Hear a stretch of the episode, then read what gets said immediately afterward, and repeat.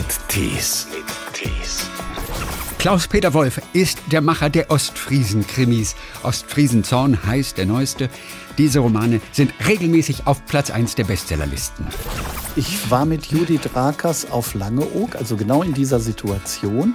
Und dann hat sie gesagt, ja, dann habe ich eigentlich nur eine Frage. Ich, welche denn? Muss ich sterben? Ich weiß nicht, wie ich es meinen Eltern erklären soll. Ich habe mich in einen Serienkiller verliebt. und äh, im Nachhinein habe ich erfahren, dass er selber Ja. nicht lesen und schreiben konnte. Und hat mit dem Gewehr in der Hand die Druckerei bewacht. Also wenn unser Gespräch beendet ist, werde ich einen kleinen Spaziergang machen und dann wird der nette Schriftsteller, der gerade mit Ihnen spricht, zum Serienkiller werden. Klaus-Peter Wolf hat auch viele Kinder- und Jugendbücher geschrieben, auch zusammen mit seiner Frau Bettina Göschel. Höchst erfolgreich sind auch seine Drehbücher. Fürs Fernsehen hat er zahlreiche Psychothriller und Kriminalfilme geschrieben, unter anderem für die Reihen Tatort und Polizeiruf 110. Aber seit vielen Jahren schreibt er vor allem die Ostfriesen-Krimis. Klaus-Peter Wolf. Der auch Moin! Moin, der auch genau dort lebt, wo seine Kommissarin Ann-Kathrin Klaassen ermittelt. In einem Ort, nämlich ganz oben in Ostfriesland tatsächlich, in, in Norden. Dann sagen wir erstmal Hallo in den Norden, nach Norden, ne? Ja, moin, das ist die älteste ostfriesische Stadt hier. Wir- Wirklich die älteste. Ja, hier haben früher die Piraten gewohnt, die Seeräuber. Der Klaus Störtebecker, oder wer war das? Ja, der hat sich hier gerne versteckt. Hier und in Marienhafe, das ist ganz nah. Da waren die Lager, ja. Und den Störtebecker gab es wirklich? Also ich würde mich nicht wagen, hier das Gegenteil zu behaupten. Da kommt man, glaube ich, nicht, nicht heile nach Hause. Der auch, Moin! Moin, der auch genau dort lebt, wo seine Kommissarin Ann-Kathrin Klaassen ermittelt. In einem Ort, nämlich ganz oben in Ostfriesland tatsächlich, in, in Norden. Dann sagen wir erstmal Hallo in den Norden, nach Norden, ne? Ja, moin, das ist die älteste ostfriesische Stadt hier. Wir- Wirklich die älteste. Ja, hier haben früher die Piraten gewohnt, die Seeräuber. Der Klaus Störtebecker, oder wer war das? Ja, der hat sich hier gerne versteckt. Hier und in Marienhafe, das ist ganz nah. Da waren die Lager, ja. Und den Störtebecker gab es wirklich? Also ich würde mich nicht wagen, hier das Gegenteil zu behaupten. Da kommt man, glaube ich, nicht, nicht heile nach Hause. Ja, aber, aber zelebriert wird er nicht. Zelebriert werden im Ort vor allem natürlich ähm, die Ostfriesland-Krimis. Der Störtebecker, der ist, glaube ich, so ein bisschen so äh, Richtung ehemaliges Ostdeutschland angesiedelt. Ne? Da finden immer Festspiele statt. Ostsee ist das, Ostsee. Ja, ja, aber bei uns gibt's auch Störtebeker Ach so. äh, und, und Musicals, die aufgeführt werden und so. Das, das gehört halt, die Piraten gehören hier halt hin. Sogar das. So. Na klar. Herr Wolf, haben Sie heute Morgen schon geschrieben? Ja, äh, bis, bis Viertel nach drei heute Morgen. Oh nein. Und dann habe ich noch ein bisschen geschlafen. Geht das immer so spät? Im Radio darf man ja ruhig ver verknittert aussehen. Das macht ja jetzt nichts. Ne? Nee, das ist völlig okay. Also das, ich weiß das dann vorher auch nicht, aber wenn ich meine Figuren in so eine schwierige Situation bringe, Ja. Das mache ich ja beim Schreiben. Ne? Ich füge ihnen ja auch Leid zu und setze sie mächtig unter Druck. Dann, dann habe ich auch so ein Verantwortungsgefühl für die. Dann, dann möchte ich nicht schlafen gehen, während ich die alle in so einer schwierigen Lage zurücklasse. ich habe dann das Gefühl, die Ann-Kathrin Klaassen steht bei mir im Schlafzimmer und Weller und Rupert und sagen, ey, Alter, du hast uns in die Lage gebracht, jetzt hol uns hier auch wieder raus. Und dann schreibe ich noch ein bisschen länger, als mir vielleicht selber gut tut. Ja, aber es reicht natürlich nicht immer, bis Sie sie wirklich dann aus der Notlage dann bringen. Manchmal müssen Sie natürlich mit schlechtem Gewissen dann auch wirklich ins Bett gehen dann. Ja, dann, da das ja äh, die Bücher immer aus verschiedenen Perspektiven erzählt sind, höre ich immer bei einem Perspektivwechsel auf. Ich habe zum Beispiel heute, heute Morgen aufgehört und wusste, wenn ich weiterschreibe, schreibe ich aus der Sicht des Serienkillers weiter. Ja.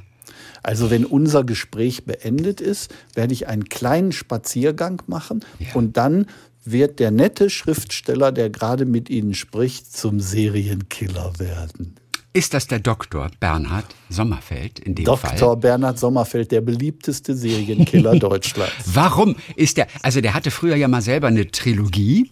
Ja. Ähm, jetzt tauchte er in dem ganz neuen Ostfriesenzorn als Nebenfigur auf. Mal wieder. Ja. Ich glaube auch auf Wunsch ihrer Leser nach Ja. vielen, vielen Jahren. Warum war der so beliebt eigentlich? Er ist eine Serienkiller? demokratisch gewählte Figur.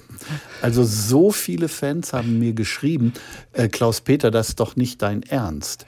Mit der Trilogie ist doch der Sommerfeld jetzt nicht aus dem Rennen und versauert im Gefängnis in Lingen. Ja. Äh, Du schreibst doch schon an Teil 4 der Trilogie. Das fand ich. Nein, Leute, das mache ich echt nicht. Der sitzt jetzt eben im Knast. So enden Serienkiller. Aber die, jetzt weiß ich, was ein Shitstorm ist. Oh, das hat dafür gereicht zum Ja, Shitstorm. das, der hat so viele, vor allen Dingen weibliche Fans. Und äh, dann habe ich ihn einfach in die normale Ostfriesen-Krimi-Reihe überführt. Also in Band 15 spielt er wieder mit und ab jetzt ist er auch wieder mit dabei. Ja. Das ging nicht anders. Der hat so viele Fans. Als das Buch erschien, das erste, das heißt Totenstille im Watt, als das erschien, habe ich gedacht, darf man das überhaupt aus der Perspektive eines Serienkillers erzählen? Und der ist auch noch nett und sympathisch und hat Ahnung von Literatur und so. Und dann dachte ich, vielleicht werden die Leser auch sauer darauf reagieren. ja, klar. Und das allererste war eine Facebook-Nachricht, da schrieb eine junge Frau, ich weiß nicht, wie ich es meinen Eltern erklären soll. Ich habe mich in einen Serienkiller verliebt. ja, aber da haben sich schon welche beschwert. Ich weiß, dass äh, Chris Kraus, der Autor, der das kalte Blut geschrieben hat, was in Deutschland mehr oder weniger zerrissen wurde und in Frankreich einfach äh, zelebriert wird, dieses Buch, da gab es anfangs auch ein bisschen Bedenken und auch Kritik. Das ist nämlich auch so aus der Sicht eines, eines Killers, eines Nazi-Killers geschrieben. Und da haben sich auch wirklich Leute drüber mokiert, Ja. dass man das eigentlich nicht machen kann, schon gar nicht bei dieser Thematik. Also Sie, Sie kennen diese kleinen Proteste. Ja, na klar. Ich, ich wusste auch nicht, wie das geht. Also in meinen Ostfriesen-Krimis ist es immer so, mal erzähle ich aus der Sicht des Opfers, dann erzähle ich aus der Sicht des Täters, dann aus der Sicht der ermittelnden Kommissarin. Und bei der Sommerfeld-Trilogie, das war nicht als solches geplant, sondern ich wollte einen normalen Ostfriesen-Krimi schreiben und in der Perspektive des Serienkillers beginnen. Ja, und dann begann ich mit seinen, ich, man weiß ab der ersten Zeile, wer der Mörder ist. Und die Spannung kommt ganz woanders her. Und dann merkte ich, ich komme aus der Perspektive gar nicht raus. Das ist so eine spannende Figur. Wenn ich jetzt die Perspektive wechsle, dann fällt das Buch ab. Und, und ich kann auch dann nicht nach 120 Seiten wechseln. Das, das geht so nicht. Und dann war irgendwann das erste Buch fertig und äh, ich merkte, dass der ist gar nicht auserzählt. Und dann entstand eine Trilogie, die sich 1,2 Millionen Mal in deutscher Sprache verkauft hat. Und sagen Sie mir eine Sa- Sache, warum der so beliebt ist. Ja, der Sommerfeld hat sich in Norddeich als Arzt niedergelassen. Und äh, der ist nicht wirklich Arzt, aber der hat Patienten, die mögen ihn wirklich, denn der behandelt ganzheitlich. Ja. Also ganzheitlich heißt die Mutter mit ihrem Kind kommt zu ihm, das Kind ist schon wieder die Treppe runtergefallen und die Mutter hat auch wieder ein blaues Auge. Dann behandelt der Sommerfeld erst natürlich das Kind und dann behandelt er die Mutter. Und dann, ne, das ist die ganzheitliche Methode, dann macht der Hausbesuche nachts Und beim. Ehemann. Und Und als das Buch erschien, war das so, dass ich ihn äh, am nächsten Tag, nachdem das Buch rausgekommen war, zu, in den Supermarkt gefahren bin. Ich wollte einkaufen, ich wollte was kochen und so. Und eine Dame um die 70 stellte ihre Einkaufstaschen auf dem Boden ab und rief quer über den Parkplatz. So einen Hausarzt hätte ich gebraucht, Herr Wolf. 20 Jahre hat mir kein Mensch geholfen. Ja, kein Wunder, dass der Fans hat. Also das ist ja nicht irgend so ein Lustmörder oder sowas, sondern mm, er glaubt, dass er für eine gerechte Sache einsteht. Und außerdem ist er so empathisch, ne? also so ein empathischer Serienkiller. Den will man natürlich auch als Hausarzt haben, klar. Ich würde auch gleich zu dem gehen, wenn der hier Hausarzt wäre. Und der, der hat natürlich auch der, ein großes Wissen über Literatur und der spricht über, über Kunst und ist eigentlich ein sympathischer ja. Mensch. Nur ab und zu äh, flippt er ganz schön aus. Herrlich. Ich habe ja noch gar keine Möwen gehört heute bei Ihnen im Hintergrund heute Morgen. Was ist denn mit den Möwen los im Norden? Ja, ich habe die Fenster feste zugemacht, ja. denn es ist stürmisch und sonst würde der Wind hier so rein, reinhauen.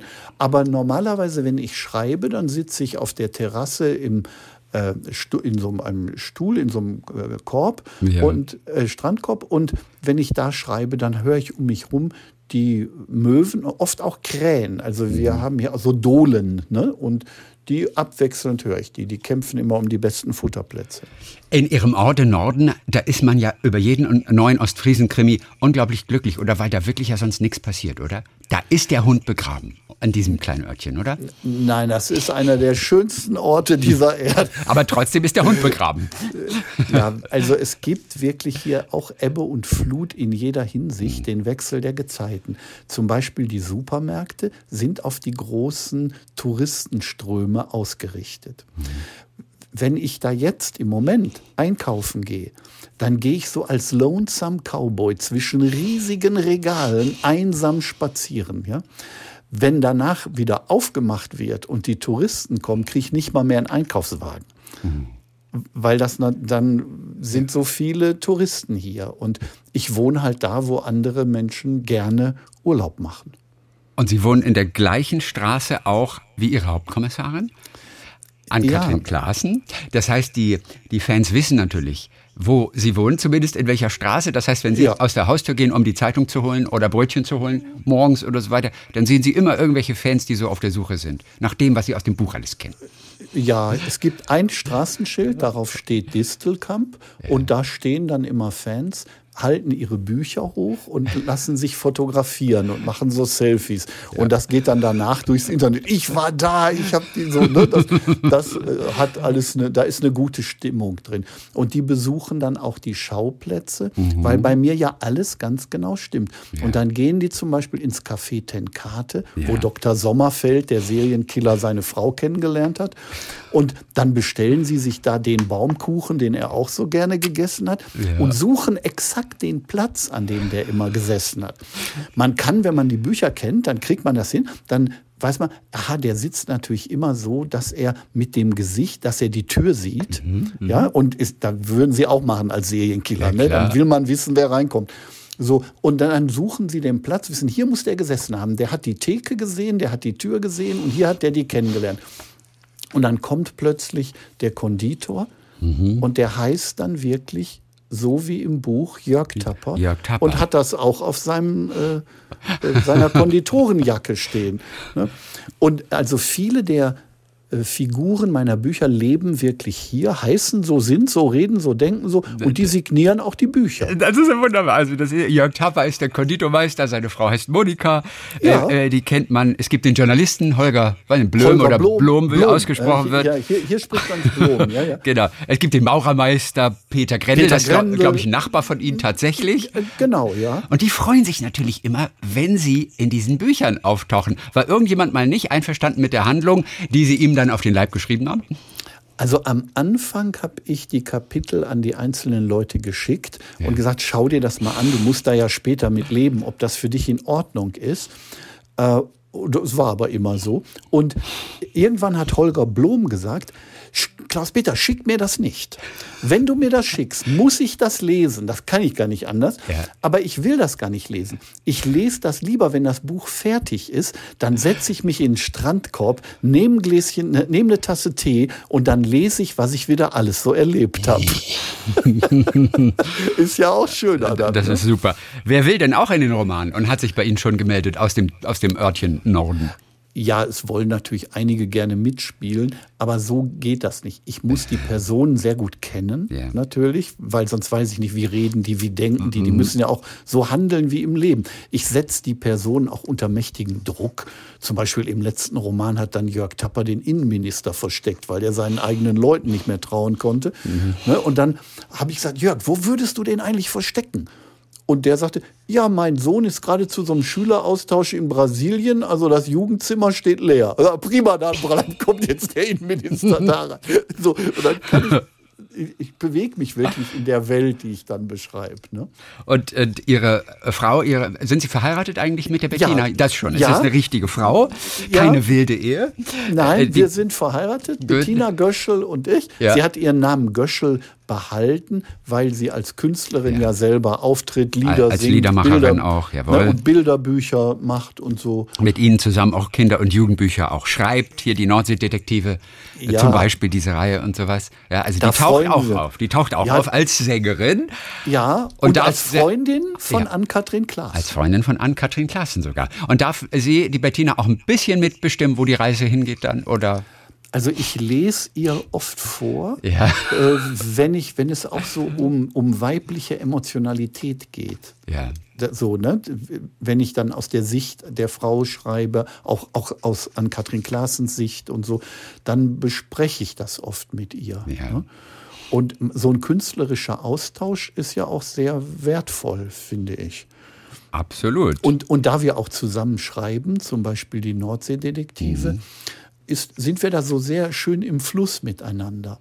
Also bei den, bei den Kinderbüchern zum Beispiel, bei den Nordseedetektiven ist es so, dann übernimmt die Bettina eine Figur, also wie die Patenschaft für die Emma mhm. und ich für den Lukas. Und wenn wir dann Dialoge schreiben, werden ja auch ganz spitz. Jeder versucht ja für seine Figur das Tollste rauszuholen. Und, das, ne? Mhm. und so entsteht dann natürlich ein besonders guter Dialog.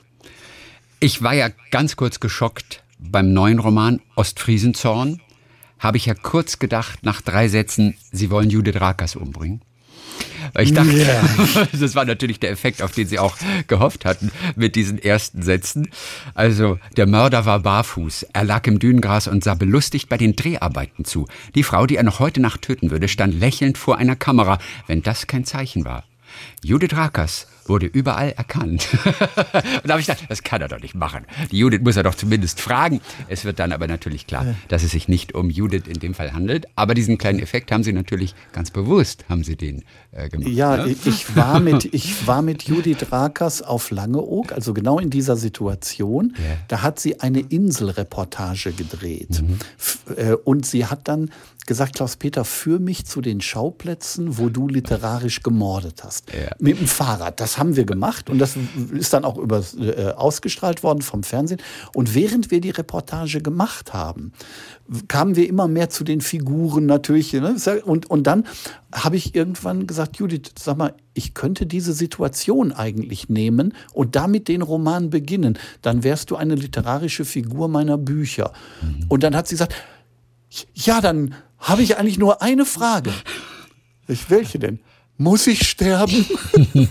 Und ich habe gesagt, natürlich nicht, du musst doch wieder die Nachrichten vorlesen. aber wirklich. Also sie überlebt es, aber so Dinge, wie wir sie erlebt haben, gemeinsam auf Langeoog mit mhm. den Leuten, das kommt drin vor natürlich. Das kommt drin vor. Also ich sag mal, den Durchbruch mit den Ostfriesen-Krimis hatten Sie mit, ich glaube, das war der sechste Band, ja. Ostfriesen Angst, jetzt im Fernsehen auch zu sehen, ganz aktuell. Ostfriesen Angst.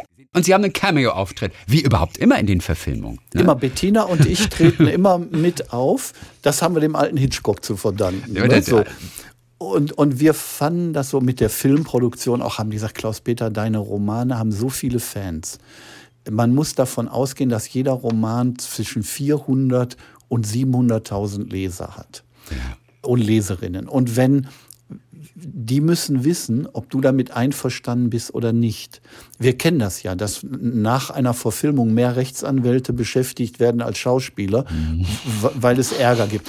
Und das ist hier anders. Ich berate die Filmproduktion, ich bin sehr eng mit ihnen und sehr gut auch mit ihnen. Mhm. Und dann haben die gesagt, wenn die Fans Bettina und dich im Film sehen, dann ist das auch so was ähnliches wie euer Einverständnis zu all dem. Ja. Das stimmt eigentlich auch. Und nachdem wir das dann einmal gemacht haben, merkten wir in den sozialen Medien, dass das für die Fans ein besonderer Spannungsfaden war, zu warten. Wo sind die denn? Wer erkennt sie denn? Weil wir haben ja keine großen Rollen. Ne? So, nein, nein, einmal stehen wir, stehen wir da als Glotzer und gucken uns die Leiche an oder ja, so. Ne? jetzt in Ostfriesen Angst. Da sitzen wir Rupert gegenüber, Ja. während er seinen wunderbaren Satz sagt, er wurde durch Erwürgen vom Ertrinken gerettet. Und dann sieht man nur in unserem Gesicht Unverständnis. Wo kommt denn der Satz her? Wann ist Ihnen der Satz aufgefallen? Das ist ja auch eine Perle, das ist ja auch ein Schmuckstück. Ja, also Rupert bringt ja manchmal, manchmal formuliert er Sachen so schräg und so falsch, dass sie dadurch aber eine Erkenntnis mit sich bringen. Und viele Rupert-Sprüche sind inzwischen auf T-Shirts gedruckt. Ne, der ist ja eigentlich so ein Macho und der sagt auch ganz schreckliche Dinge, ja. Aber zum Beispiel sein, ein Satz von ihm, Ja. das ist der, der Lieblingsspruch der Fans, da sagt er in einer Dienstsitzung, bin ich ein Barhocker? Muss ich mit jedem Arsch hier klarkommen? Da haben die Fans T-Shirts von gemacht. Ne?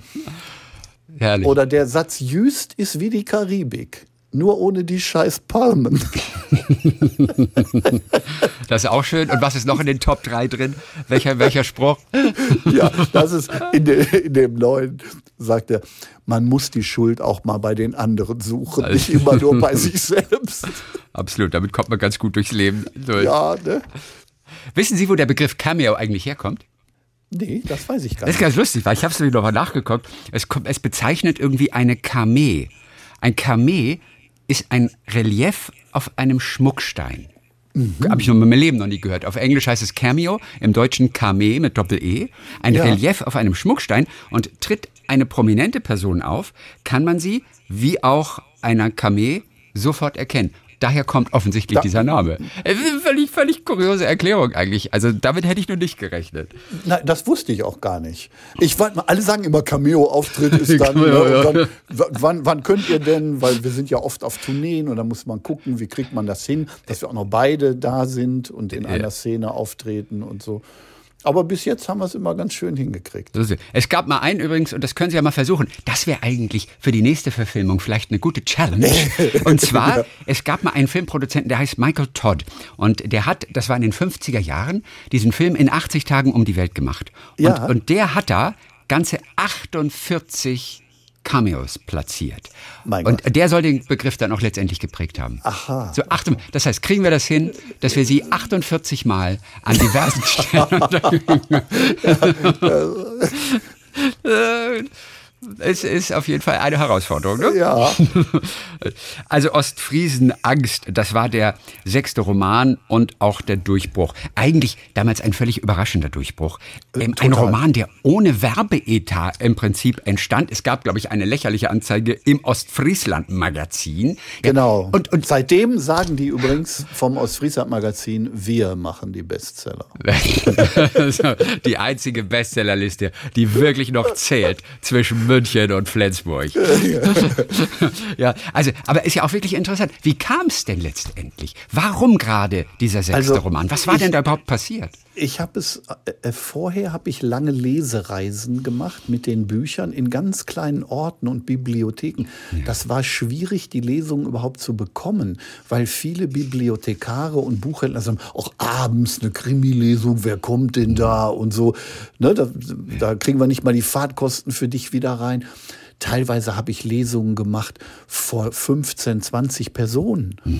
Aber plötzlich, als Ostfriesen Angst angekündigt wurde, war eine Lesereise vor mir, wo zum ersten Mal Bibliotheken und Buchhändler meldeten, wir sind ausverkauft.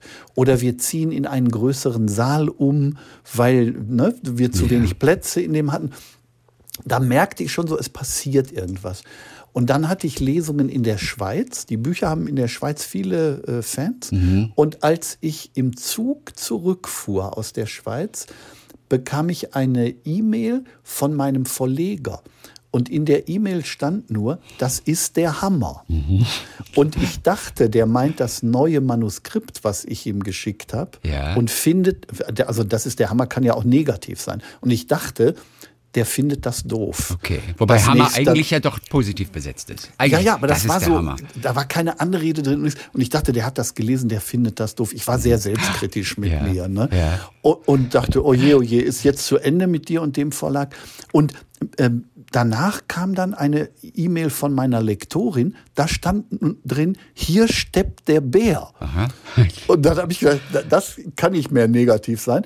Und habe versucht, die anzurufen. Das war aus dem Zug, aber damals noch schwierig. Ne? Vor zehn mhm. Jahren, Handyverbindung war alles mhm. nicht so leicht. Und dann erreichte ich sie und äh, dann sagte sie, ja, äh, du bist in den Top Ten im Spiegel eingestiegen. Wir haben gar nicht genug Bücher. Wir müssen eine, wunderbares Wort, Notauflage drucken. eine Notauflage wurde gedruckt. Über Nacht. Ja, klar. Und das geht tatsächlich? Und dann noch über Samstag, Sonntag irgendwie. Ja. Ging ja nicht. Also montags musste das wieder in den Läden sein. Ne? Und dann haben sie das gemacht und ich glaube, der Roman ist ein halbes Jahr äh, in den Top Ten geblieben. Und seitdem sind alle, wenn sie neu erschienen sind, jetzt zwölfmal hintereinander mhm. von null auf Platz 1 eingestiegen. Aber wenn man einen Hauptgrund mal raussucht für diesen großen Erfolg plötzlich des sechsten Romans, so plötzlich, ja. und keiner hat damit gerechnet, ja. was war es dann? Also ich, ich glaube, ich habe ein erlesenes Publikum. Okay. Im wahrsten Sinne des Wortes. Auf den langen Lesereisen mhm. habe ich Fans gewonnen. Und äh, da kommt dann abends eine Frau, die das Buch, die ein Buch gelesen hat und die geht zu der Autorenlesung, dann bringt die ihren Mann oder eine Freundin mit und die werden dann überzeugt und finden das auch so. Und ich glaube, ganz langsam mhm. ist das über Flüsterpropaganda entstanden. Also ich hatte keinen großen Fernsehauftritt, wo ich einen Politiker beleidigt habe oder irgend sowas. Ja? ja? Es gab auch keine großen Kritiken in den äh, äh, großen Wochenzeitschriften von einem Literaturkritiker, der gesagt hat, das müsst ihr alle lesen. Also das alles hat es nicht gegeben. Ich, ich bin eins der wenigen Phänomene, wo Leserinnen und Leser den Autor und seinen Erfolg gemacht haben. Mhm. Was ja wirklich toll ist, man hört es ja auch von, von irgendwelchen Popstars, die einfach durch die kleinen Clubs tingeln, bis es ja. irgendwann mal klappt. Das ist das ja. Äquivalent dazu. Und es ist aber auch toll, tatsächlich mal zu hören, dass so etwas auch in der heutigen Zeit wirklich funktioniert, tatsächlich. Ne? Ja, und ich weiß dann dadurch auch, für wen ich schreibe. Mhm. Ja, ich, ich, wenn ich was vorlese, und ich wollte einen Witz machen und keiner lacht. Mhm. Das erzählt mir ja einiges. Ne? Oder ja, ich mache das und die lachen sich schlapp darüber und haben noch eigene Ideen, wie das weitergehen könnte. Oder so. Dann, ich bin sehr nah an den Lesern und auch an den Problemen. Zum Beispiel das Ostfriesen-Zorn, diesen, mhm. diesen Einstieg hat mit dem Upskirting, also dass man Frauen unter den Rock fotografiert. Jawohl, genau. Das kam bei einer Signierstunde. Zwei junge Frauen standen dort und erzählten mir empört, dass jemand ihnen bei, auf, auf der Rolltreppe unter den Rock fotografiert habe und sie konnten nichts dagegen machen. Es kam ein Polizist und ja. so, aber es war nicht verboten. Es war unanständig, es war doof, aber eben, äh, die konnten im Grunde nichts machen. Ja dann habe ich dann weiter geforscht und gedacht, das kann doch nicht sein. Und dann bin ich auch im Internet auf Foren gekommen und so, wo solche Fotos hochgeladen werden. Und dann habe ich langsam darum eine Geschichte gemacht, wie ein Mörder sich daraus aus diesem Fundus bedient. Mhm. Und dann geraten die natürlich alle in Verdacht und dann wird plötzlich klar, was für jämmerliche Gestalten sie auch sind, wenn sie von der Polizei mal verhört werden. Ja, ja. Äh, inzwischen, der, der Roman ist im Februar erschienen, im Januar ist das Upskirting verboten worden. Okay. Also zum Glück endlich. Ja, jetzt hat man eine Handhabe. Aber als ich es geschrieben habe, war das noch nicht so. So kommen immer die, die laufenden Themen, was so in der Gesellschaft passiert, das nehme ich auf. Und das kommt von meinen Leserinnen und Lesern. Und es gibt tatsächlich dann äh, so Foren einfach für diese Fotos. Äh, darum geht's ja auch am Anfang, ja. ähm, wo man aber auch wirklich äh, diverse Kategorien hat. Es gibt sozusagen den Königsschuss, wenn es dann auch noch in dem Fall eine unsympathische, unbeliebte Lehrerin ist, die man in dieser Position fotografiert hat. Das gibt es auch tatsächlich. Da sind Sie wahrscheinlich ins Darknet eingestiegen, oder? Selbstverständlich, ja, es geht ja nicht anders, ja. Ne, klar. Ne? Inzwischen sind die vorsichtiger geworden. Hoffentlich wird das bald auch alles stillgelegt. Ja. Auf was sind Sie dann noch Überraschendes gestoßen? Also, wo Sie auch erstmal mit den Ohren geschlackert haben, als Sie das im Darknet so mitverfolgt haben, entdeckt na, na, haben? Naja, ich, ich habe mich ja vor allen Dingen immer auch schon im, im Roman Traumfrau und ja. aus Friesen Sühne und so immer mit äh, den Abgründen in der Seele beschäftigt. So, was bringt jemanden dazu, solche Dinge zu tun? Und was mir sehr geholfen hat, war, dass ich ähm, mal eine Weile undercover als Mädchen- und Frauenhändler mhm. unterwegs war. Ich habe keine Mädchen und Frauen verkauft, sondern ich habe so getan, als ob. Mhm. Und habe als Händler Gespräche geführt mit Männern, die diese Frauen kaufen wollten. Und dann kriegt man schon eine Menge mit, weil wenn ein Journalist die befragt, sprechen die anders, mhm. als wenn sie vor dem Händler sitzen, bei dem sie kaufen wollen. Und das geht natürlich ein in meine Bücher. So kann ich wirklich über die Abgründe der menschlichen Seele, oftmals der mhm. männlichen Seele ja. Äh, berichten. Ja. Also das war Ende der 80er Jahre, ne? da haben Sie ja, die Firma genau. Hot Pants für Mädchen und Frauen im Prinzip zu Recherchezwecken gegründet, natürlich. aber auch wirklich mit dem alleinigen Ziel, dort Material für einen Roman zu sammeln dann auch. Ja, genau so war das. Und ich wollte nichts anderes natürlich. Nicht? Und was mich dann verblüfft hat, war, äh, dass ich in Rheinland-Pfalz dafür eine Steuernummer bekommen habe. Aber ja. wie, wie gefährlich haben Sie gelebt in der Zeit als Frauenhändler? Ich glaube, äh, inzwischen habe ich vieles davon in dem Roman Ostfriesen Sünde mhm. aufgearbeitet. Und dabei wurde mir erst klar, was ich da eigentlich alles riskiert habe. Ja. In der Situation selber war das kleiner, also war das weniger für mich. Mhm. Äh, da versucht man nur klarzukommen. Aber ich habe mich zum Beispiel immer vollständig verwandelt, wenn ich bei den Frauenhändlern war. Yeah. Und ich wollte dann nicht, dass Fotos von mir in den Zeitungen sind, dann wäre ich ja aufgeflogen. Äh, und dann habe ich zum Beispiel eine Lesereise gemacht durch Schulen in der Schweiz. Mhm. Und die durften das vorher nicht veröffentlichen. Und ich bin nur in Schulen gegangen, also keine öffentlichen Veranstaltungen. Und auf der Rückreise bin ich dann wieder vorbeigefahren bei einem Frauenhändler, um dort Gespräche zu führen. Und ich hatte mich vollständig anders angezogen, aber äh, so, so einen weißen Anzug, so sah mhm. schrecklich aus. Ja. Aber weil es so kalt war, habe ich natürlich den Mantel angehabt, den dicken, den ich auch in der Schweiz getragen hatte. Mhm. Nur darunter war ich, war ich anders angezogen. Und in dem Mantel waren noch Autogrammkarten. Mhm. Und als ich da reinkomme, nimmt eine damals thailändische Frau mir den Mantel ab und es fallen Autogrammkarten raus auf den Boden. Und in dem Moment wird mir klar, dass, ja, ne, jetzt fliege ich auf. Ja. Und ich fliege sogar auf, wenn ich mich bücke und die aufhebe. Mhm. Denn im Beisein eines Frauenhändlers bückt sich ein anderer Frauenhändler nicht, wenn eine Frau da ist, weil die bückt sich dann und hebt das auf. Die ja. haben ja andere Regeln und Gesetze, als, als wie wir uns verhalten ja, würden. Ja, das heißt, mein natürlicher Impuls, mir fällt was hin, ich bück mich, heb das auf, würde mich schon verraten in der Situation. Die Thai-Frau hat sich gebückt, hat das aufgehoben und mir gegeben. Mhm. Und was mich gerettet hat und sie auch, war, dass sie natürlich gelernt hatte, dass sie tunlichst, wenn sie Papiere in der Hand hat, mhm. dann nicht drauf guckt. Die hat ja auch Verträge rumgereicht und mhm. die ganzen, ja, und die ja, ganzen Deals. Und natürlich hat sie in der Tiefe gelernt, sie nimmt das in die Hand und reicht das weiter, und, aber sie guckt da nicht drauf. Und dann habe ich das genommen, habe es wieder eingesteckt und das war der Moment, wo mir klar wurde, Klaus-Peter, du musst aufhören, das überlebst du nicht, wenn du lange weitermachst. Wie lange waren Sie denn undercover als Frauenhändler? aktiv? Fast, fast zwei Jahre. Zwei Jahre. Und das heißt aber, Sie haben aber auch tatsächlich mit Frauen gehandelt, was ja dann ein Straftatbestand ist. Oder haben Sie immer nur so getan, als würden Sie es machen? Nein, damals, das war noch anders als heute. Damals gab es noch sogenannte Katalogfrauen. Ja.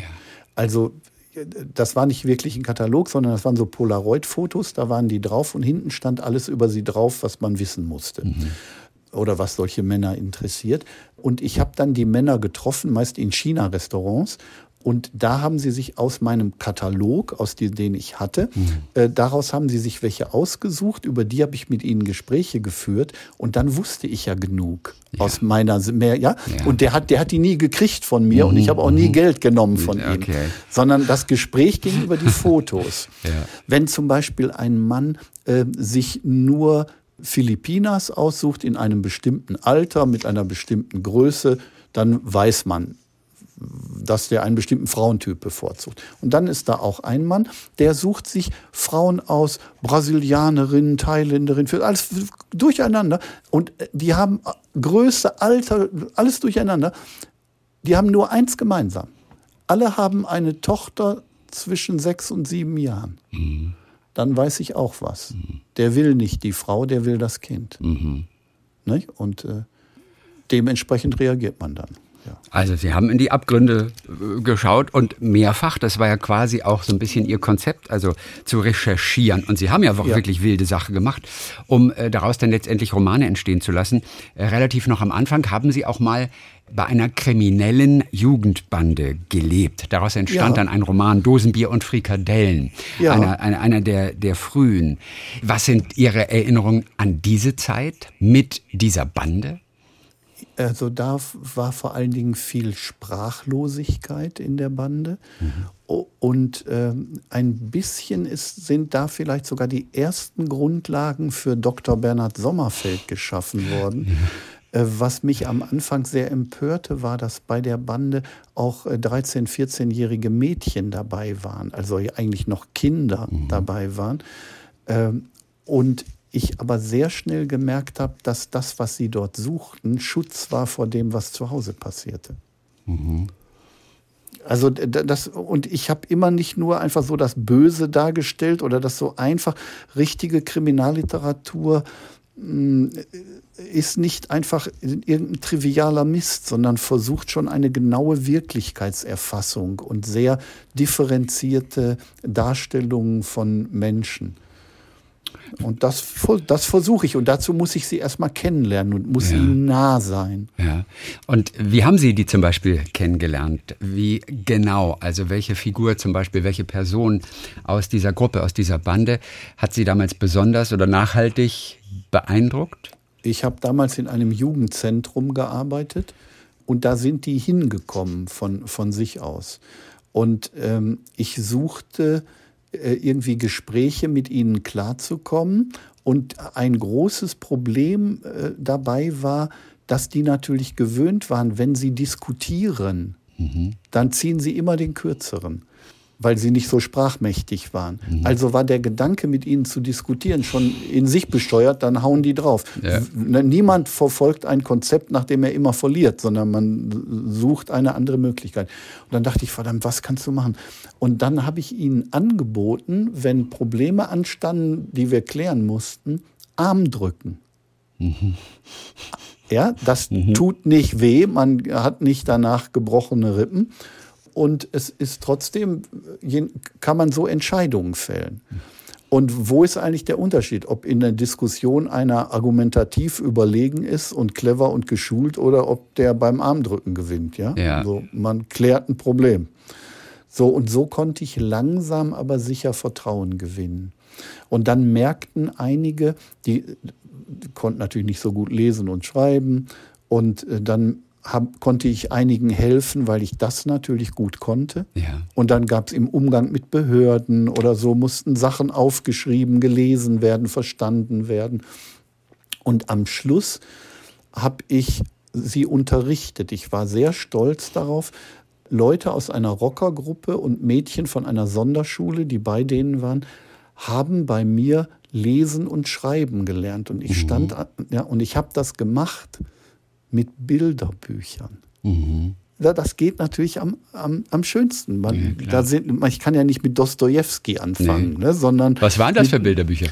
Äh, was ich so zu Hause äh, hatte. Und also das war auch nicht besonders wertvoll oder toll, sondern von meine, meine Bilderbücher, die ich zu Hause ja. hatte, habe ich mitgenommen. Für kleine Kinder im Prinzip auch Für teilweise. kleine Kinder ja. Bilderbücher. Das ist so ein schönes Bild, dass der Rocker damit lernt.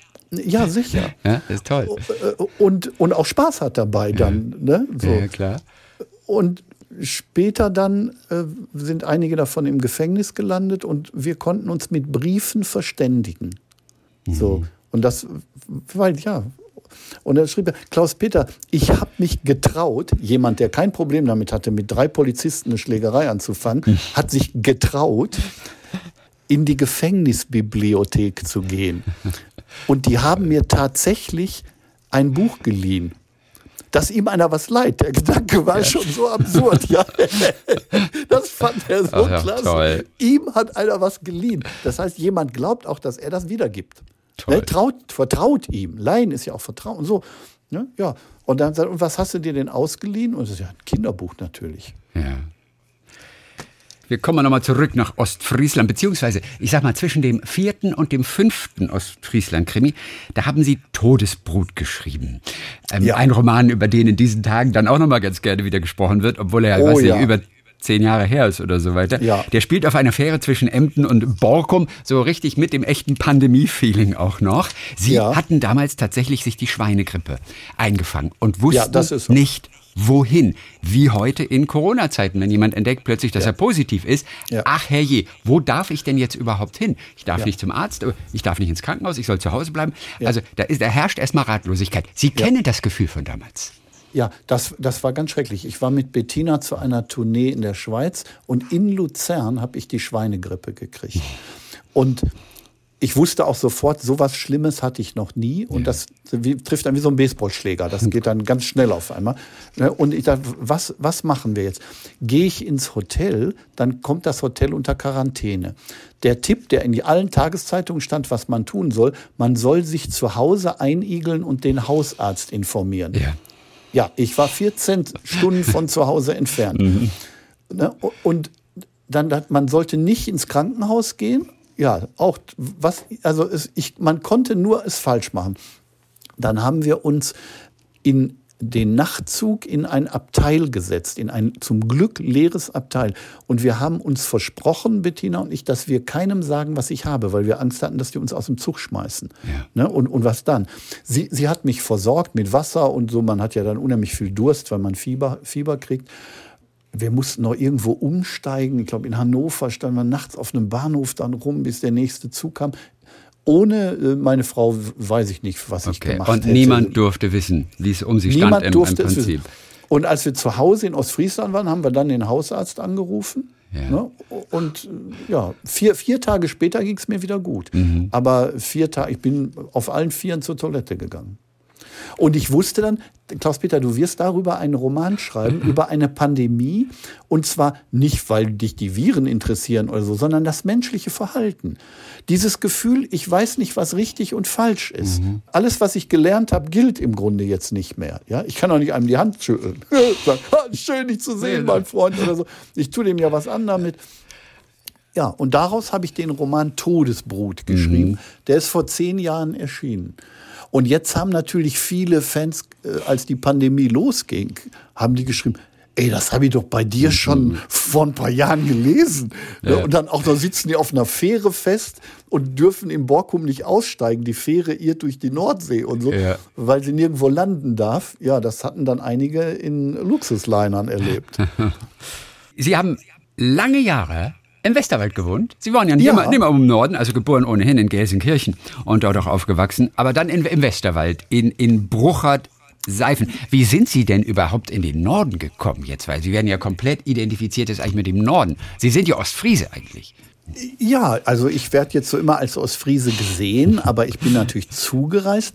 Ich bin in den Westerwald gekommen, weil ich meine, meine damalige Frau war schwanger und wir haben ein Haus gesucht und wir wollten irgendwo leben. So, und dann haben wir im Westerwald ein Haus gefunden und wir haben uns da auch wohlgefühlt, das muss man sagen. Und meine zwei Kinder sind im, meine zwei Mädchen sind im Westerwald aufgewachsen. Ich hatte dort viele Freunde und so. Habe dort eine literarische Werkstatt gegründet. Das war eine schöne Zeit im Westerwald. Und später dann äh, war es so, dass ich dieses alte Ruhrgebietsgefühl bekommen habe. Viele, die dort wohnen, mhm. sehnen sich nach Ostfriesland. Das ist so wie ein Sehnsuchtsort für viele. Aha. Aber weil Sie Ostfriesland und, schon kennen oder weil ja, Sie es nur irgendwo gesehen haben auf Bildern in Filmen und so? Nein, ich hatte einen ostfriesischen Onkel, der hieß Warfsmann. Typisch ostfriesischer Name, ne? Der Warfsmann. Und äh, als Kind in Gelsenkirchen habe ich natürlich schlecht Luft gekriegt, weil da waren die Fabriken und viel Dreck in der Luft. Heute ist das nicht mehr so, aber damals war das so. Und Onkel Warfsmann sagte natürlich, der Junge muss ans Meer. Und über den habe ich Ostfriesland kennengelernt und hier habe ich zum ersten Mal das Meer gesehen. Das ist sehr beeindruckend, wenn man mhm. das zum ersten Mal in Ostfriesland sieht. Mhm. Und hier habe ich, glaube ich, auch zum ersten Mal richtig Luft gekriegt. Okay. Das Tolle an Ostfriesland ist ja anders als anderswo, wenn man auf das Meer zufährt, sieht man das Meer nicht, weil ja immer der Deich da Mhm, ist. Richtig, 120 richtig. Kilometer lang. Man sieht es nicht. Man fährt Ja. irgendwie auf so eine Linie zu, aber man sieht nie das Meer. Dann parkt man oder was und geht diesen Deich hoch und man sieht es immer noch nicht. Ja. Und dann gibt es von einer Sekunde auf die andere, baff, ist das da. Ja. Und das ist so ein wunderbarer wie Schockmoment, aber ein wunderbarer Schockmoment. Und ich glaube, dann ist man auch schockverliebt. Welches wäre eigentlich, sage ich mal, ein guter Einstiegskrimi in die Ostfriesen-Krimis? Wer also jetzt noch keinen gelesen hat, müssen wir wirklich bis äh, zum Band 1 idealerweise zurückgehen? Oder gibt es auch zwischendurch, weil Sie auch auf dieses Werk dann auch besonders stolz sind, gibt es da eine, eine, eine Sollbruchstelle, die wunderbar zum Einsteigen ist? Also Ostfriesen Hölle zum Beispiel, damit kann man auch einsteigen. Es gibt ja immer Fans, die irgendeinen Roman äh, ausgeliehen kriegen Ja. und dann in die Serie einsteigen Ja. und dann am Anfang anfangen und die ganze Serie lesen. Der erste hieß Ostfriesen Killer. Das, das war auch noch dünn. Die Bücher sind im Laufe der Zeit immer dicker geworden, weil natürlich die Personen immer mehr Raum gebraucht haben. Und, und die haben auch alle eigene Fans und die brauchen alle, ja, wirklich Raum, um ihre Kraft entfalten zu können. So, jetzt Ostfriesen Zorn hat über 500 Seiten. Ja, Und ich schreibe natürlich schon am nächsten, ist ja klar. ja das ist, ja logisch. Also gut, ein guter zum Einstieg wäre Ostfriesen. Also Ostfriesen Hölle ist Hölle zum das, Einstieg. jawohl. Auch Ostfriesen Moor ist auch ein toller Roman für Okay. den Einstieg. Hölle war ja gerade der letzte erst, ne? Ja, also vor Hölle- Zorn. Mhm. Vor Zorn war Hölle. Ja, oder und auch Moor war Ostf- mittendrin, so siebter Ja. oder sowas. Ja, genau. Es sind ja auch irgendwie dann trotz des großen Erfolges auch trotzdem traurige Zeiten für einen Schriftsteller, gerade für Sie, der Sie ganz viel durchs Land touren, zu den Oh, ganzen ja. Büchereien gehen, Ihre ganzen Leseabende machen, Lesungen, Signierstunden, alles abgesagt in diesen Tagen. Ja. Aber die Buchhändler, die mögen Sie ja. Und die waren ja wohl unglaublich kreativ. Die haben Bücher signieren lassen von Ihnen, bis Ihnen letztendlich die Hand abgefallen ist. Wie waren es? Ich glaube, über 1700 Bücher haben Sie signiert und zwar wirklich ganz individuell. Nicht einfach nur Hallo, herzlichst, sondern Nee, nee. richtig mit Widmung. 1700, das ist ganz schön viel. Also das war überall da haben Buchhändler das gemacht, wo eigentlich Lesungen geplant waren und die sind immer mit ausgedehnten Signierstunden verbunden. ja. Meist sitzen Bettina und ich zusammen da und signieren. Ja, Bettina macht ja auch Musik. Sie machen ja auch ne, zusammen ein und- paar genau, Krimi-Lieder und machen- sowas, genau. Und, und die Kinder, die Kinderbücher signieren wir dann gemeinsam. Ja.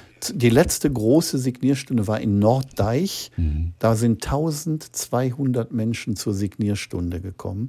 Die standen teilweise drei Stunden, dreieinhalb Stunden, bis sie überhaupt dran waren. So, und dann kommen jetzt natürlich Buchhändler und sagen, die Signierstunden, das können wir nicht machen, aber wir bringen dir die Bücher. In jedem Buch liegt ein Zettel, ne, für wen ich das signieren soll. Ja. Ja, habe ich natürlich auch gemacht. Ne, so für Susi mit herzlichen Grüßen, Klaus-Peter. Ne, und das, das ist so ein bisschen wie man äh, so sich vorstellt, wie eine Übergabe von Drogengeld oder beim Waffenschmuggel. Ne? Buchhändler fahren einen weiten Weg. Wir treffen uns an irgendeinem Rastplatz, die steigen vermummt aus. Holen aus dem Kofferraum was, wir tun das in meinen Kofferraum. Komm, hat schon was. Ne? Signierstunde wie Drogenschmuggel. Dann fahre ich das nach Hause, signiere das, also dann holen sie das auch wieder ab. Also einige sind ja sieben, acht Stunden gefahren dafür. Ja. Und auf welchem Parkplatz war Übergabe? Im Dunkeln? Bei Nacht? Ja, je, ja, je nachdem, einige sind bis zu mir gekommen, andere habe ich Ems Fechte getroffen oder so, wo ich ihnen halt entgegenkommen konnte. Ne? Ja, klar. Also das war ein hohes Engagement des äh, Buchhandels und man merkt da auch, dass da Herzblut mit drin ist. Ja, der Buchhändler kriegt dafür ja nicht einen Euro mehr oder sowas, Ja, sondern klar. das haben die gemacht, weil die ihren Beruf lieben, weil Mhm. die vorwärts kommen wollten. Und ich freue mich auch, wenn es wieder losgehen kann mit so literarisch-musikalischen Krimiabenden. Mhm. Wir haben 64 Veranstaltungen absagen müssen. Ja. 42.000 Karten wurden ja. zurückgegeben. Das sind die nächsten fünf Karibikurlaube, die da Ja. alle mal weggespült werden, ne? Vom Virus. Ja, also wir, wir, wir lieben das auch. Also ich habe auch, als es dann nicht stattfand, gemerkt, was ich für eine Rampensau bin und wie gerne ich das wirklich mache. Wie mir das auch, auch fehlt, dieser Kontakt zum Publikum. Ja. Ja, schon wenn ich eine Stelle schreibe, stelle ich mir doch vor, wie das wird, wenn ich die vorlese. Und mhm. ich sehe den Saal vor mir, entweder äh, fürchten sie sich oder, oder gruseln sich oder sie lachen und so. Das ist ja immer so eine Achterbahnfahrt der Gefühle ja. in den Büchern und bei den Lesungen.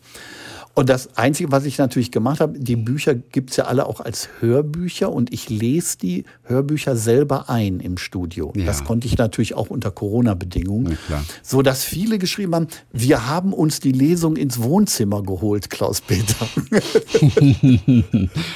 Ah, schön.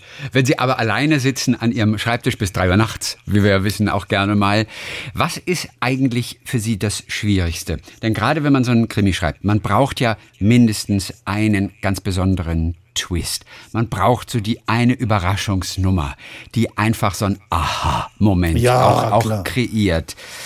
Wie schafft man den? Wo kommt dieser Moment tatsächlich her? Und wie fühlen Sie sich, bis Sie diesen Moment gefunden haben? Also bei mir kommt der aus den Figuren, weil ich ja so sehr in eine Figur gehe und aus der Sicht dieser Figur die Welt sehe und danach aus der Sicht einer anderen Figur. Und dann sieht man, wie die sich unterscheiden, wie die die Welt völlig anders sehen. Und daraus kommt oft der Twist in der Handlung mhm. so, oder, oder so, so ein Plotpoint in der ja. Handlung. Das heißt, eigentlich erzählen die Figuren mir das. Ich schreibe das bloß auf. Ja, das sagen die Autoren immer so schön. Und ich kriege das alles von der Figur erzählt. Aber nein, das muss doch jemand anders sein. Nicht die Figur selbst. Aber gut, Sie haben echte Figuren aus dem echten Leben in Ihrem Buch. Von daher kann das natürlich ja, schon mal sein. Ich denke dann ja, wie, ne, wie, wie, würde die das jetzt machen? Wie würde Jörg Tapper jetzt handeln? Jawohl, so? der Konditormeister. Ja, und dann hat der natürlich eine ganz eigene Art. Auch, wer, ich meine, wer bin ich denn, dass ich meinen Lesern erzähle, wie die Welt ist. Ja. Das ist doch äh, vermessen. Das kann doch ein Schriftsteller gar nicht glauben, das zu machen. Weil, weil die, die Leserinnen und Leser kennen die Welt doch selber, die leben doch. Na, die wollen Welt. doch ihre Fantasie vor allem auch. Na, aber, ich, aber ich kann ihnen die Welt aus einer Sicht zeigen, wie sie die noch nicht kennen. Hm. Viele kennen die Welt nicht aus der Sicht eines Serienkillers. Für, die, für ja. viele ist das zum Glück neu. Und denen zeige ich die Welt, die sie kennen, mit völlig anderen Augen. Und dann hat das auch dadurch einen Twist. Mit wie vielen Serienkillern haben Sie eigentlich im echten Leben gesprochen schon? Mit einigen. Ja. ja, ich gehe ja auch in Gefängnisse, ich mache auch Lesungen in Gefängnisse, ich habe auch als Gerichtsreporter gearbeitet. Ich bin da also schon nah dran. Und deswegen fallen mir auch bestimmte Darstellungen leichter. Mhm. Also zum Beispiel, äh, als ich jetzt in Lingen im Gefängnis war und dort Lesungen gemacht habe für ja. die Gefangenen. Äh, weil die gesagt haben, bei uns in der Gefängnisbibliothek sind Ihre Bücher die meist ausgeliehenen, Herr Wolf. Kommen Sie zu uns, lesen Sie was vor den Gefangenen. Klar, mache ich doch. Mhm. Und habe mit den äh, Justizvollzugsbeamten äh, ausgemacht, sagt mir vorher nichts über die einzelnen Leute. Mhm ich möchte denen unbefangen gegenübertreten. Ja. ja. So. Und dann führe ich zum Beispiel ein wunderbares Gespräch mit einem Mann über Literatur, über Kunst. Der hatte alle Romane gelesen. Der wollte natürlich wissen, gibt es das Café Tenkate wirklich? ja, klar. Der, das wird er nie besuchen können in seinem Leben. Ja? Aber umso wichtiger ist, dass es das wirklich gibt. Ja. Und als das alles vorbei ist und ich gehe, frage ich dann einen der Justizvollzugsbeamten, sag mal, weswegen ist der eigentlich hier? Ja. Und dann sagt er, Doppelmord. Mhm. Wenn ich das vorher gewusst hätte, wäre ich dem ja anders gegenübergetreten. Definitiv. Ja, und da ich das nicht vorher wusste, ist eine neue Situation geschaffen. Ich kann den Mensch auf zwei Arten sehen und ich reduziere ihn nicht nur auf die Gerichtsakte mhm. oder nicht nur auf die schlimme Tat. Ja. Die wird dadurch nicht einfacher und die ist auch nicht verzeihbar dadurch, aber ich, ich kriege einen anderen Blick auf den Menschen. Und so erzähle ich dann auch meine Figuren. Also ich hätte, glaube ich, ein bisschen Angst tatsächlich oder auch ein bisschen Muffen, wenn ich vor lauter so schweren Jungs sitze und weiß auch, da sind auch ein paar Mörder dabei. Ja. Äh, kennen Sie dieses leichte Gefühl des Unwohlseins oder fühlen Sie sich tatsächlich zu 100 Prozent sicher, wenn Sie eine Lesung im Gefängnis machen? Also beim letzten Mal haben die zum Beispiel gesagt, dass einer gerne teilnehmen möchte, dass der aber auch sehr schwierig und gewalttätig ist und ähm, wie das denn wäre, wenn der äh, in Fesseln teilnehmen würde. Ja. Und dann habe ich gesagt, das ist nicht nötig. Ich fessel den durch das, was ich vorlese.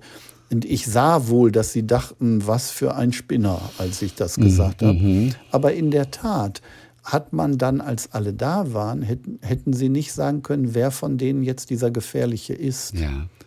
Ja, erst hinterher, weil wenn als er dann rausging, der zwei Leute neben sich hatte, die ihn begleitet haben. Okay. Da wurde das dann klar. Ja. In der Situation war er wie die anderen auch und hat auch Fragen gestellt. Und wenn wie zum dann, Beispiel? Also, äh, wenn, die, wenn die mir Fragen stellen, dann äh, geht das ganz viel um Niederlagen. Mhm. Also wenn jetzt der erfolgreiche Autor da sitzt und von seinen Literaturpreisen und Bestsellerplatzierungen erzählt, das ist nichts.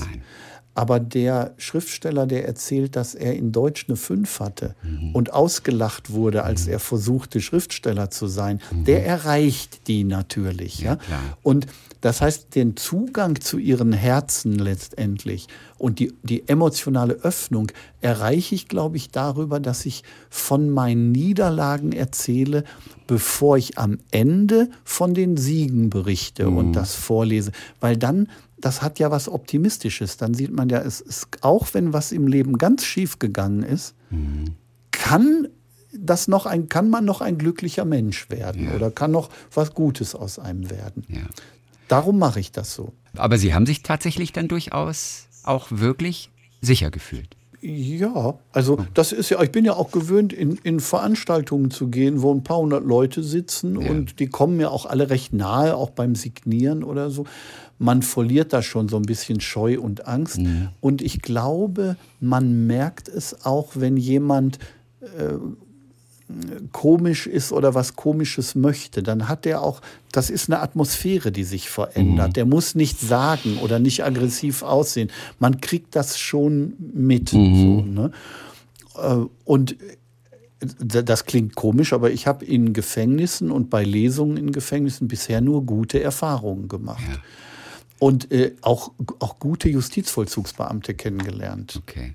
Die, also nicht die, wie wir sie aus dem äh, Fernsehen kennen, die amerikanischen Aufseher oder sowas, die sadistisch sind und schlimm. Überhaupt nicht, sondern Leute, die sich Gedanken machen und die letztendlich versuchen, was gut hinzukriegen. Mhm. Ich habe eben schon natürlich gehört, die Leidenschaft, wenn Sie auch erzählen, dass Sie am Anfang auch als Spinner abgetan wurden, weil Sie schreiben wollen. Das ist etwas, was natürlich diese besonderen Hörer dann auch, auch mit Interesse natürlich verfolgen, weil da Widerstände waren. Ja, ähm, klar. Weil da nicht alles so leicht lief. Also das Schreiben, welche Funktion hatte das für Sie? Denn Sie haben wirklich ganz früh angefangen zu schreiben schon. Ich weiß, mit, mit acht oder so haben Sie Ihre ja. ersten Geschichten geschrieben und das hat eigentlich ein Leben lang nie aufgehört. Aber, aber Sie wurden schon auch ein bisschen als Spinner dann abgetan. Ne? Ja. War nicht also normal. Also wenn es einen Preis gibt für den am meist ausgelachtesten in Deutschland, dann werde ich mich bewerben. Also da äh, komme ich unter die ersten zehn, glaube ich. Äh, ist doch klar, wenn einer ganz jung ist und gefragt wird, was willst du werden? Und der sagt immer Schriftsteller, dann grinsen die doch alle, ja. und wenn er dann noch in Deutsch schlecht ist, und ich hatte ja wirklich schlechte Noten, das hing auch damit zusammen, egal worüber wir einen Aufsatz schreiben sollten. Mhm. Ja, das endete bei mir immer bei einer Riesenschlacht im Weltall, die Guten gegen die Bösen, weil das einfach mit mir durchging. Ich habe mich dann vom Thema im, äh, entfernt, meine Fantasie ging mit mir durch. Ja, ich, man muss meinen, ich rette die Welt, ja, ich lasse die Guten gewinnen und kriege eine 5. Hallo? so ganz gerecht war das auch nicht. Ich meine, allein dafür, dass ich die Welt gerettet habe, hätte ich wenigstens eine 4 minus verdient. Ne? Und es durfte keiner sehen im Prinzip. Oder Sie haben damals auch das, was Sie zu Hause dann geschrieben haben, nicht als Schulaufsatz, aber zu Hause dann die Geschichten, die durfte auch keiner sehen. Ne?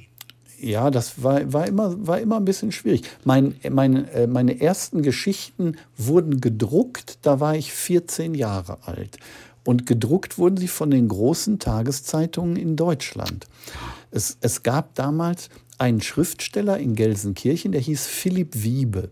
Und seine Frau Gundi, die hatte eine Literaturagentur. Mhm. Das sah damals so aus, dass die einfach an der Schreibmaschine, gab ja keine Computer, jede Geschichte nochmal abgetippt hat und die an Zeitungen geschickt hat. Mhm. Denn Zeitungen haben damals nur Originale gedruckt. Ne? Die konnte man mhm. nicht kopieren, vielleicht gab es noch nicht mal Kopiergeräte. Und die hatte Heinrich Böll zum Beispiel, war bei ihr mit in der Agentur, Siegfried Lenz, mhm. der, ja, äh, so, und ich auch. Und dann konnte es passieren, dass am Samstag in der Zeitung eine große Kurzgeschichte von Heinrich Böll war und dann war unten auf der Seite noch Platz und da war dann noch eine von Klaus-Peter Wolf mit dabei. Und der Redakteur der, oder die Redakteurin, die das angenommen hat, die wusste doch nicht, dass ich ein Schüler bin. Ja, ja, ja, klar. Der das im Biologieunterricht unter der Bank geschrieben hat. Wo, woher denn? Die kriegten das ja von der Literaturagentur angeboten. Mhm. Das war schon eine komische Situation. Das hat aber ganz schön Porto gekostet damals, oder? Wenn Sie Ihre ganzen Geschichten in die Welt rausgeschickt haben, in der Hoffnung, dass sie jemand druckt. Ja, solange das äh, in der Literaturagentur lief, da ging das. Am ja. Anfang habe ich das selber gemacht. Und noch in der Zeit, äh, als ich mit den Rockern zusammen war, da habe ich immer Romane rumgeschickt, die keiner drucken wollte. Und die, die haben mir dann mal zum Geburtstag, man kann es kaum erzählen, so einen Briefkastenautomat geschenkt. Aha. Den haben sie abgemacht ne, von der Wand. Der war voll mit Briefmarken. Du, du, du brauchst das doch. Das, ja. ja, was macht man in so einer Situation? Ja. Ne? Was haben Sie gemacht?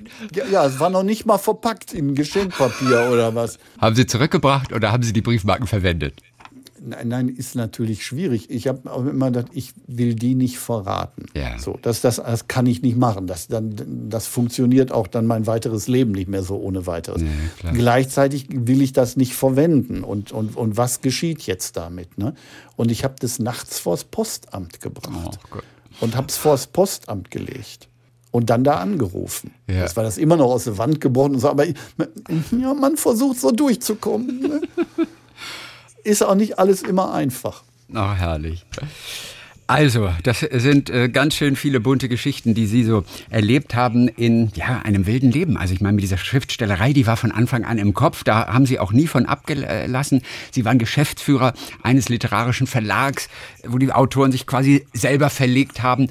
Da sind Sie dann furchtbar mit Baden gegangen, mit 2,7 Millionen D-Mark im Minus. Da habe ich mich gefragt, wie kommt man aus solch einer Nummer, aus solchen Schulden eigentlich wieder raus? Also mir wird da ganz schwindelig. Ja, ich war 25 Jahre alt und hatte 2,7 Millionen Schulden. Das haben manche mit 30 noch nicht geschafft. Damals war es natürlich, es war eine Katastrophe. Ich dachte, mein Leben ist zu Ende. Ja, klar.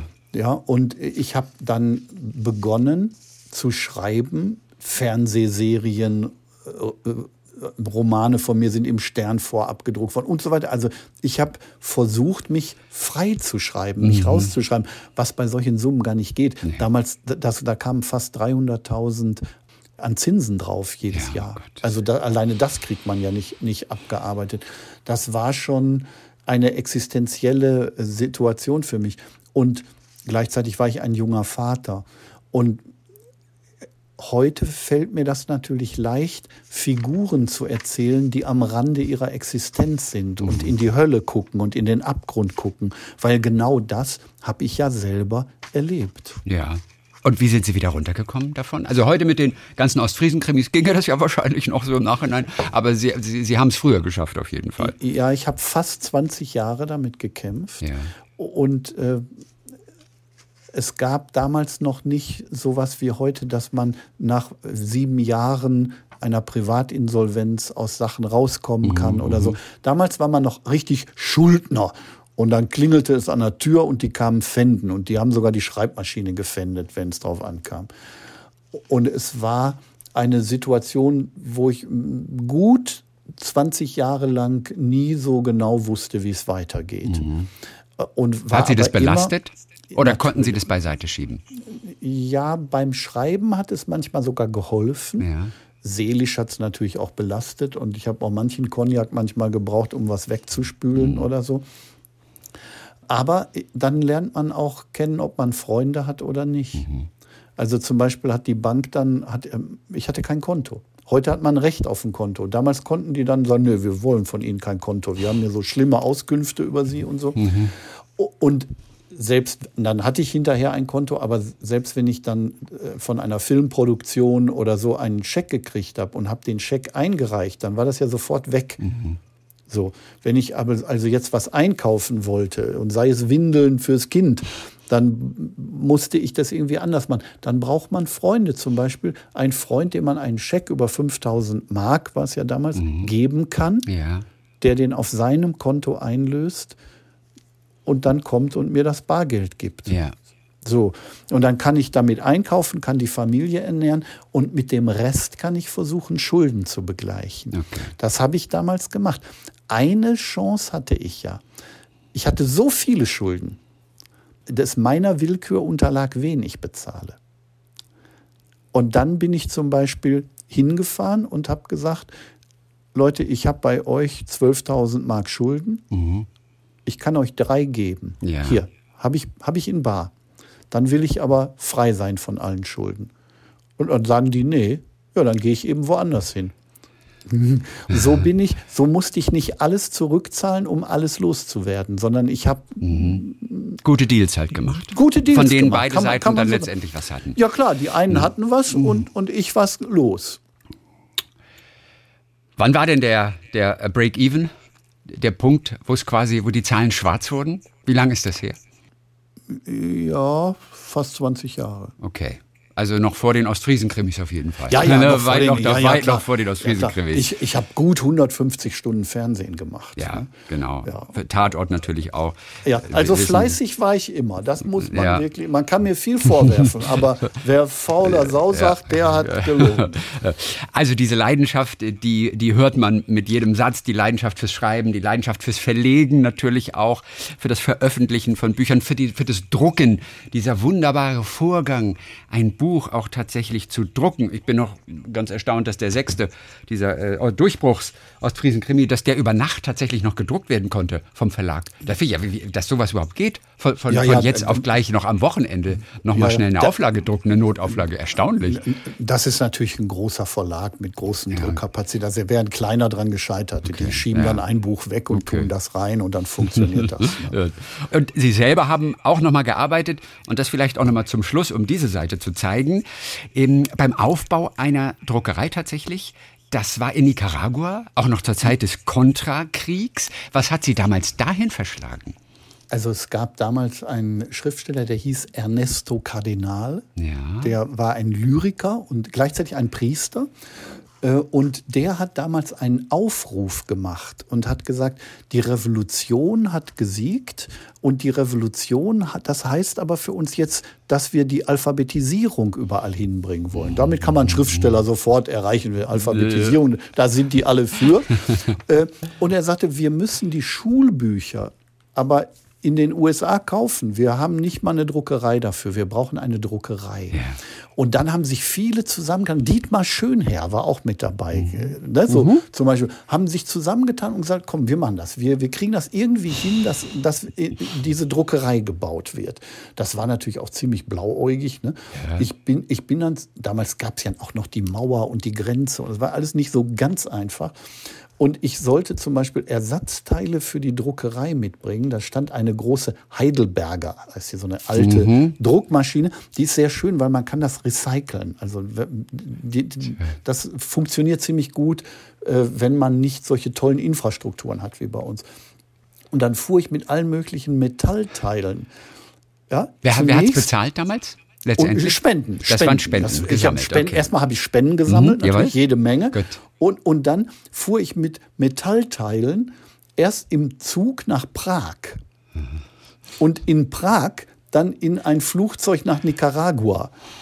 Äh, nach, nach Havanna, nach Havanna, Kuba. nach Kuba. Und von Kuba aus dann nach, nach Nicaragua. Und über, ja, mit Metallteile ins Flugzeug ist nicht leicht. Ne? Nein. Und dann zu erklären, was das ist, ja, so ein Metallrohr, was brauchen wir dringend für eine Druckmaschine? Genau erklären kann ich euch das auch nicht. Oh, es war nicht nur einfach. Aber eine aufregende Zeit auf jeden Fall. Ja, Äh, was war der größte Erfolg vor Ort, dann letztendlich für Sie äh, in Nicaragua. in Nicaragua? Was ist so das Bild, das Sie heute noch im Kopf haben von dieser Zeit?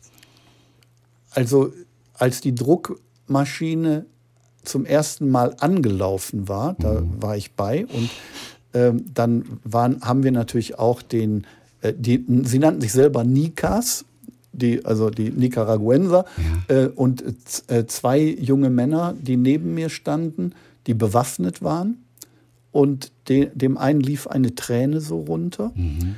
Und äh, dann haben wir danach auch gefeiert. Und nachts bin ich in die Druckerei gegangen, weil ich da was gehört habe. Ja. Und da schlief der in der Druckmaschine praktisch. Und dann habe ich gedacht, der ist besoffen oder irgendwas. Und sagt, ey, was machst du denn hier? Ja. Und dann wurde klar, er wollte die beschützen, damit dieses wertvolle Ding, was wir alle aufgebaut haben, jetzt nicht geklaut wird oder ja oder die Kontras die vernichten oder sowas. Ja. Und das hat mich schon sehr, sehr äh, bewegt. Und äh, im Nachhinein habe ich erfahren, dass er selber ja. nicht lesen und schreiben konnte. Oh, und hat mit dem Gewehr in der Hand die Druckerei bewacht. Toll, ne? Ja. Was wurde als ja, erstes gedruckt? Schulbücher. Wirklich Schulbücher. Natürlich, darum ging es ja. ja, also erst natürlich so ein paar Blätter, damit man sieht, wie das geht und ob ja. alles funktioniert. Und die, die Buchstaben konnte man dann immer einschmelzen, um, um wieder neue Druckplatten zu machen, sodass Heute würde man das alles anders machen. Aber, aber, aber dadurch, dass man die wieder einschmelzen konnte, recycelte sich ja. das ja praktisch. Ne? Alles nach den Vorlagen der amerikanischen Schulbücher tatsächlich. Durften Sie das eigentlich kopieren? Hat keiner gefragt danach natürlich. Nee, die, nee, die, die wollten ja auch richtig eigene machen, wo auch andere Wertmaßstäbe okay. so, so drin sind. Ne? Mhm. Ne? Aber ich glaube, das Wort Urheberrecht, das hat da, ich glaube, das, ja, das hatte, glaube ich, keiner schon mal gehört. Es war für einen guten Zweck auf jeden Fall und wirklich auch von Erfolg gekrönt dann. Ja, das war eine wunderbare Reise durch die Welt des Klaus-Peter Wolf, dessen Schriftstellerleben ja wirklich schon ganz, ganz früh begonnen hat der immer daran festgehalten hat, der seinen ja. Traum gelebt hat mit all diesen unglaublichen Widerständen und der heute ganz entspannt eigentlich auch schreiben kann über die Niederungen der menschlichen Seele. Und das tut er in diesen Ostfriesen-Krimis, der ganz neue, der heißt Ostfriesen Zorn. Jetzt auch noch in der Mediathek zu sehen. Gestern Abend gab es dann auch im Fernsehen zu sehen. Ostfriesen Angst. Dann sagen wir mal vielen, vielen Dank in den Norden, nach Norden. Ja, es hat großen Spaß gemacht. Herzlichen Dank. Der Ort, in dem auch wirklich die Ostfriesen-Krimis alle spielen und in dem er auch selber wohnt. Klaus-Peter Wolf, herzlichen Dank für heute. Tschüss, alles Gute. Talk mit Tees.